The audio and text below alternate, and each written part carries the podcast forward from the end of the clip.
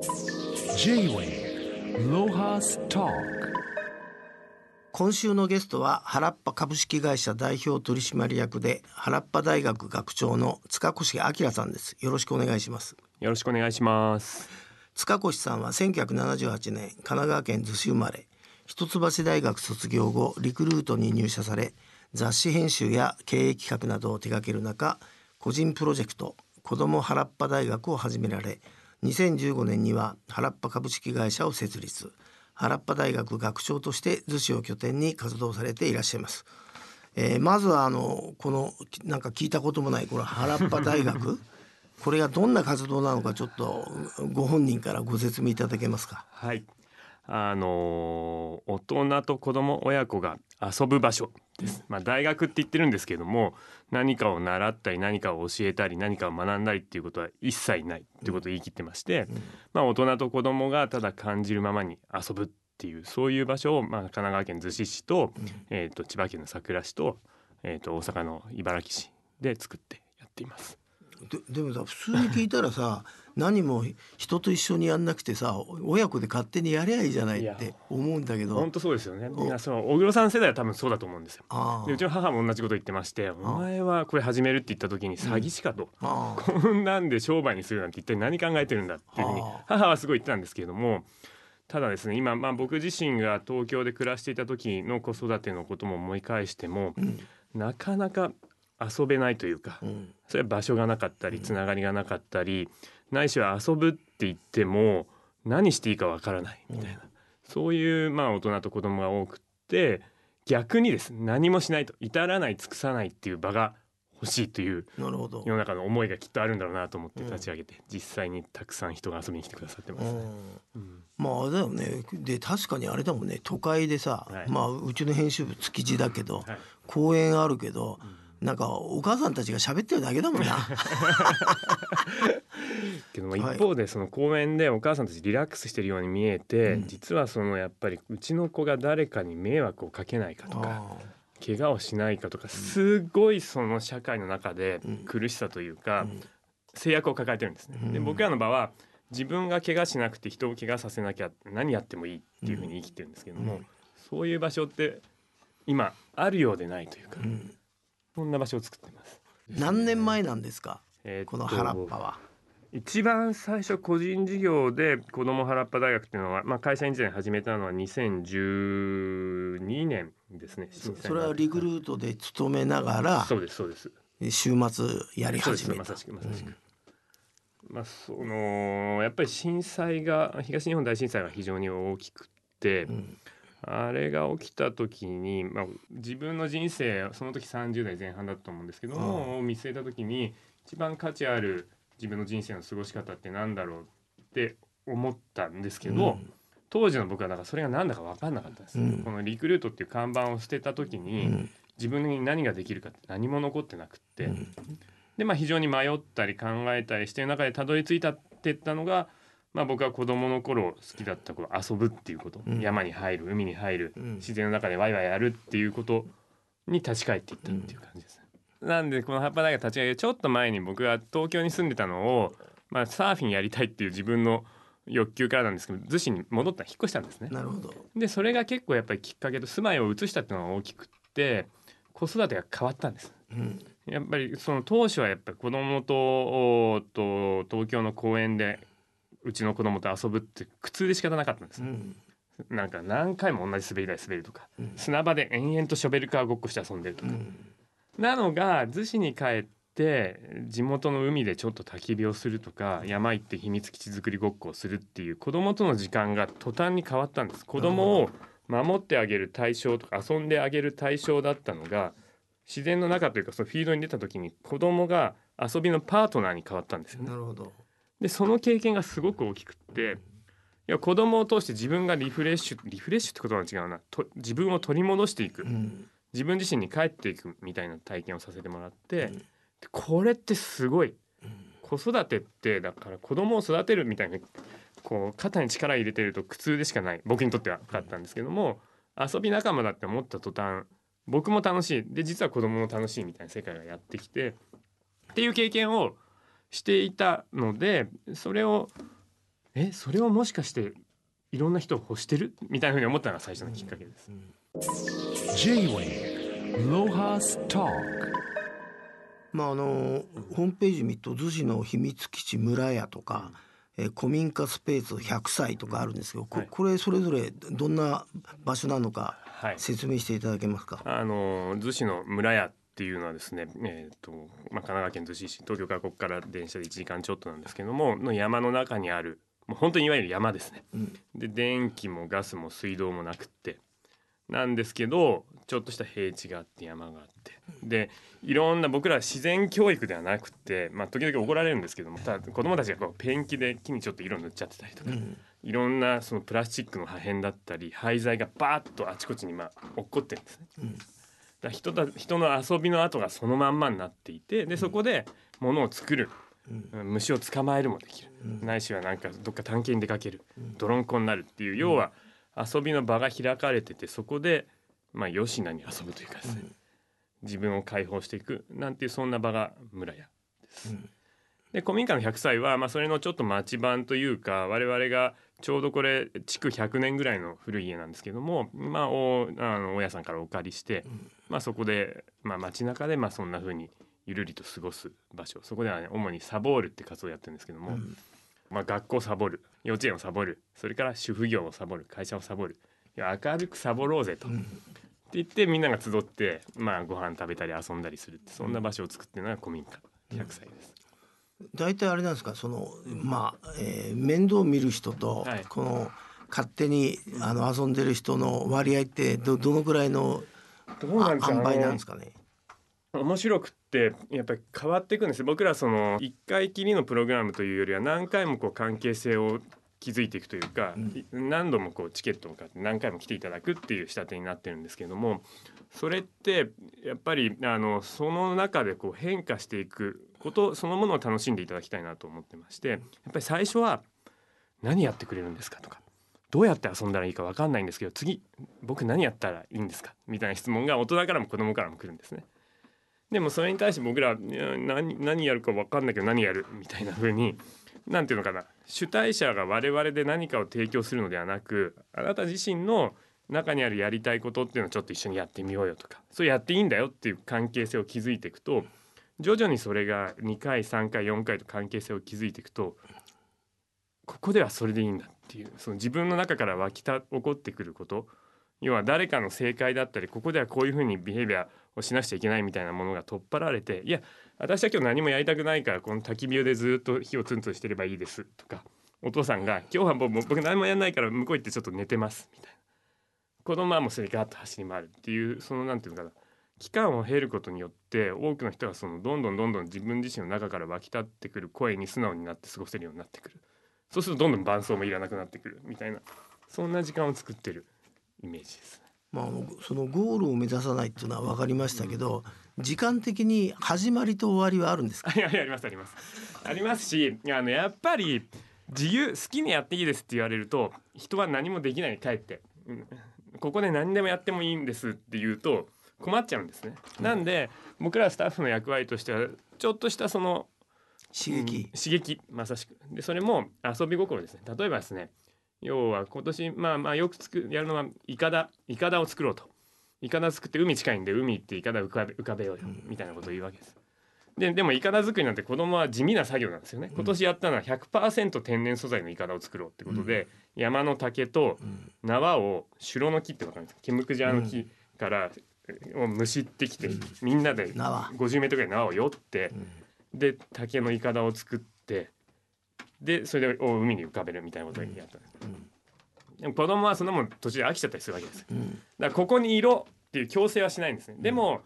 イカダこれで海出たらすっごい面白いじゃん。やるみたいなことの声掛けと仕掛けだけは僕らはして、であとはでもこれやってもいいしやらなくてもいいよっていうような場を作る、うん。で今は縦穴式住居を作ってたり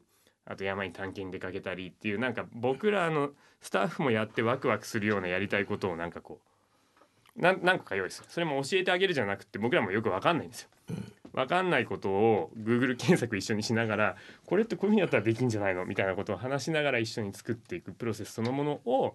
一応場の機会としては提供するけれども肝はそれをやらなくちゃいけないじゃないっていう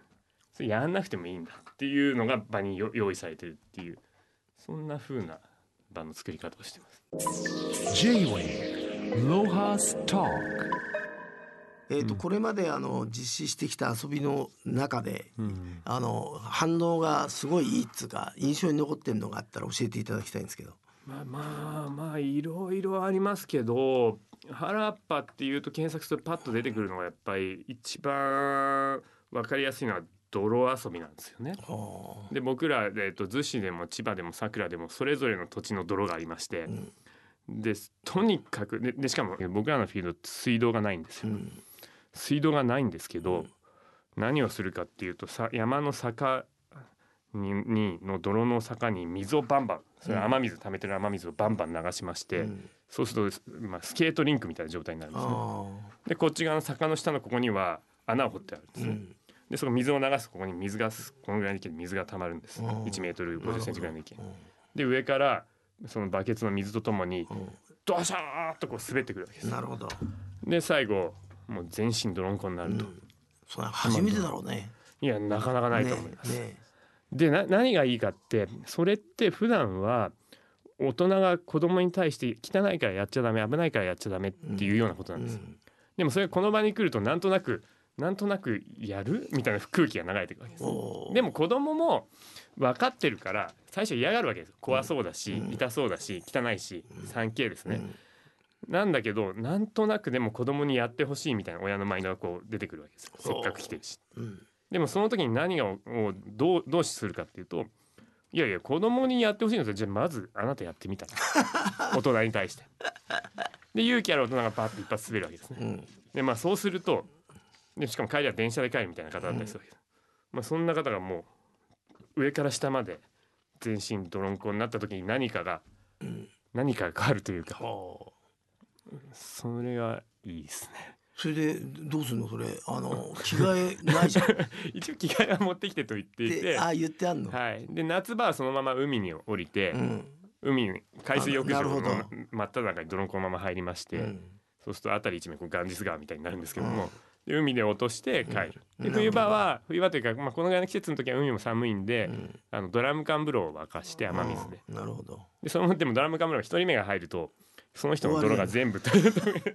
抹茶色の泥になるんですけどもでもそこにみんなが入り続けるとなるほど。まあみ綺麗になる？ならない、うん。うん、うん。ななかなか面白そうですね。J-Wave Lohas Talk でもあれですかあのその先ほどから参加するのにチケットってチケットっていくらなんですか一まあ、回いろんなあのいろんなありますけども大大体体一回で目安。1万5 6千円ぐらいですね。一回一回で、うん。それ一回ってじゃあ二三時間で一万五六千円？えっと1日なんでまあまあ45時間ですね。四五時間、はい、えー結構高いね。高いんですよこれ。皆さんにおっしゃられるんですけどもしかも何もしないでうん。うんその値段を払うって、うんあのその値段を取るってどういうことだとうん。みたいな話もあるんですけどうも、ん。でもやっぱり我々が見ていることなんていうのかなはその先というか、まあ、そこの表面的な遊びというよりはそこで作られる家族の関係だったり仲間だったりないしはそこにいる、まあ、僕自身も含めてスタッフ全員がそこに自分を晒してるわけですよ。うん。商売としては非常になんていうのかな。難しくてというか自分自身がやっぱり遊んでいないと場も遊ばないんですよね。うん。だからスタッフ自身も一人一人もすごい全存在をかけてその場にいてくれてるっていうものを作ってくれている価値っていうのは、まあ、他にはないとうん。思ってまして、ででもそれ、ね、値段決める時さうんあのーなんだい第一回目その料金払った人偉いね。まああのちょっとずつ上げさせて。これラジオで言っちゃっていいのかいやでもでもそれはそうなんです。最初にこれを商売としてやるというか事業としてサービスとして提供するっていうふうに言った時に集まってくださった5年前ですね、うん。あ集まってくださった仲間は、あのだからもうまあお客さんというか僕今仲間って言葉パッと使いましたけども仲間なんですよね。うん。そのみなんだか分かんないしかも山で何やるんだか分かんない何が得られるんだか分からない。成果もゴールもないみたいな場に喜んでお金を払って来てくださった方々っていうのはまあ要要はサービス提供者と受益者以上の関係。をいまだにもうそれも5年前ですけども結べてます。J-Wave Lohas Talk あの塚越さんが原っぱ大学を続ける一番の理由っていうのを教えてもらいたいんですけど。一番の理由。自分のためかね。いやまあもちろん最初は自分のためです正直。自分自身がこういう場が欲しかったし自分自身をなんかあのーまあす救っていくというか、まあ、そういうものを求めてたっていうのは間違いないと思うんですけども。でもまあこのおコロナ禍で、まあ、僕らも事業として結構人を集めるサービスはね苦しかったりするんですけども、まあ、そんな時になんでやっぱりこれ続けてるんだろうっていうふうに思うとそれはやっぱり来てくださってる大人と子供のまあ笑顔というか喜びの声というかうわ楽しかったねっていう空気感というか、もうなんていうそこでダカッと弾けるそれこそ岡本太郎さんみたいな感じですね、うん。爆発みたいな感覚が伝わってくる。それが共鳴していくそれが広がっていくっていうことって、まあ、な何にものにも代え難い喜びというか、うん、これはきっと人類にとって必要なことなんだと思うんですよね。これをやり続けることは。であの本当に僕が潰れてしまいそうになった時に参加者の方々から私たちが受けたここれは本当に親子に必要なことだから潰すなと。次のもっと多くの親大人と子どもたちにこの機会をちゃんと作ってってみたいなことをたくさんの方からいただいて言葉を。でそれって僕らのやっぱり使命になりつつあるというか途絶えさせるわけにはいかないみたいなことはすごく強く思います。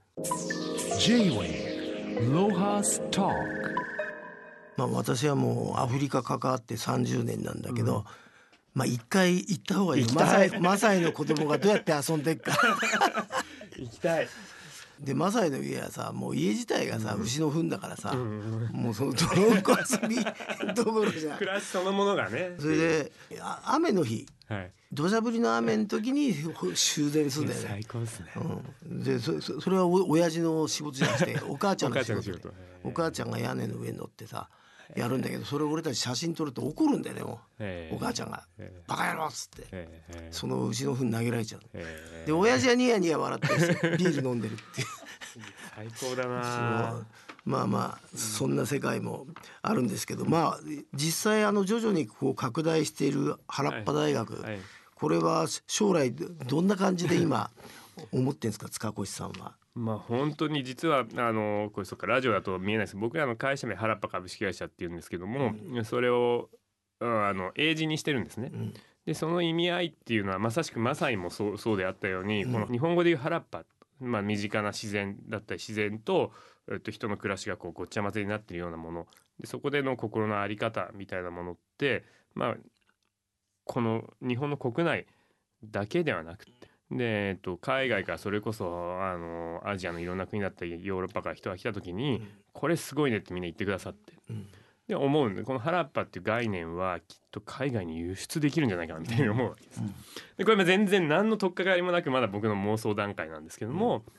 いつかその原っぱっていうこの概念というかこの遊び方というか暮らし方みたいなものが、まあ、国内も広がるのもそうですしそれがこう外国に出ていく。イタリア人が原っぱっていうみたいな。なんかそんなそんな時代が来たらいいなっていうこれ妄想ですね。いやいやいや、い。あのもうどこの国もみんな行き詰まってるから。そうですよね。いやそんな時こそ原っぱですよ。うんじゃあまああの ぜひ塚越さんにはアフリカに一度、いやーげ原点を見ていただいて人間の原点。そうですよね。もうあの仕事しないもん遊んでばっかいますから。素晴らしい。それこそ人間の原点ですね。じゃあ今日はどうもありがとうございました。これからもあの皆さんを遊ばしてやってください。ありがとうございます。J-Wave Lohas Talk